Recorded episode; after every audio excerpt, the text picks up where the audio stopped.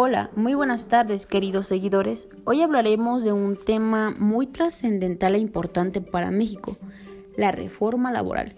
Es un tema de vital relevancia para México ya que la implementación de esta reforma laboral en el impacto que tendrá en la vida de pues de cada uno de los ciudadanos y de todos será tanto en los aspectos económicos, políticos, sindicales y empresariales. O sea, abarca las cuatro esferas de una sociedad. Y de ahí la importancia de que todos conozcamos de esta reforma. Hay que hablar un poquito de sus antecedentes. El primer antecedente se da en los años 80, donde la reforma laboral se hablaba en ese entonces de las alternativas para ayudar en la relación entre los acuerdos corporativos que se tendrían o se tenían en ese tiempo entre el gobierno y los sindicatos, así como se hablaba de la libertad sindical para garantizar el voto secreto y libre, esto aproximadamente en los años 1995. 1996.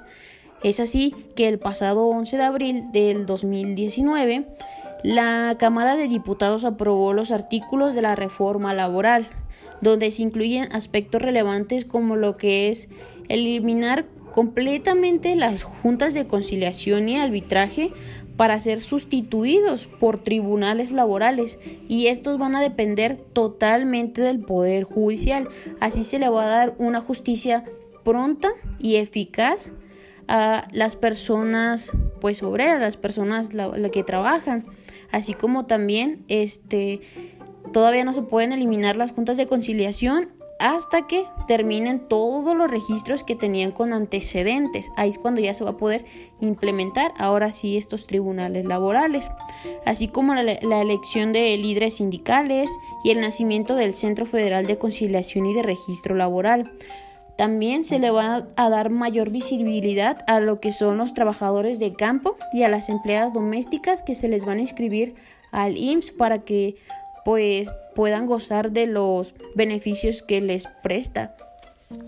La reforma laboral, esta modificación a la Ley Federal de Trabajo publicada en el DOF el primero de mayo del, del año 2019 indicó pues en la impartición de justicia, la democracia sindical y la creación de un organismo de conciliación prejudicial y de registros. Esto implica una transformación importante al derecho laboral mexicano y como lo vemos actualmente, este pues quien soluciona los conflictos laborales a nivel federal son las juntas de conciliación y arbitraje y sus principales objetivos pues son el registro de contratos colectivos de trabajo, reglamentos interinos, así como la solución de controversias. Pero ya aquí esta función de lo que son los registros de contratos colectivos ya serían a cargo del nuevo Centro Federal de Conciliación eh, y Registro Laboral y lo que es la parte de la solución de controversias le pertenecerían completamente a lo que es eh, los nuevos juzgados de justicia laboral. Con la nueva implementación de los tribunales laborales, su actividad principal va a ser la resolución de controversias surgidas entre las empresas y sus trabajadores. Serán órganos dependientes totalmente de los poderes judiciales federales y locales y se compondrán de un juez único. Asimismo, la nueva reforma laboral se estableció que mejoraría un 17% los salarios del país.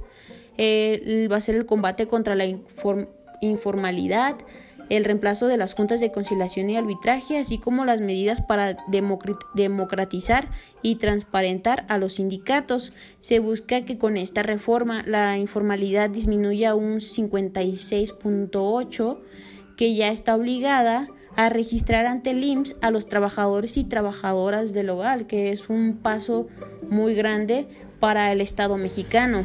Gracias a estas modificaciones a la materia laboral también provocó que el actual pues el, pues la disputa del TEMEC sea aprobada por Estados Unidos y Canadá, ya que estos cambios fueron señalados como una condición favorable para el Estado mexicano.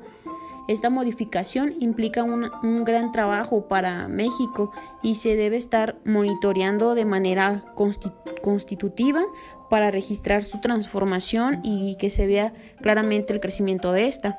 Esas acciones impulsaron la democracia, la rendición de cuentas y la transparencia en el sector sindical, en el que la opacidad fue constante durante todas estas décadas. Sin embargo, creo que es un gran desafío y es lo más importante será la construcción de una cultura sindical en la que tanto patrones como trabajadores tengan el mismo nivel de participación. Esta nueva legislación nos debe garantizar que los empleados estén representados por sus sindicatos, así como la participación del mismo en los contratos colectivos del trabajo. Entonces, creo que esta pues reforma laboral ha sido un gran paso para México y esperemos que siga a grandes pasos creciendo en el derecho y sobre todo en esta reforma laboral con, junto con la eliminación de las juntas de conciliación y arbitraje que es un gran paso para México.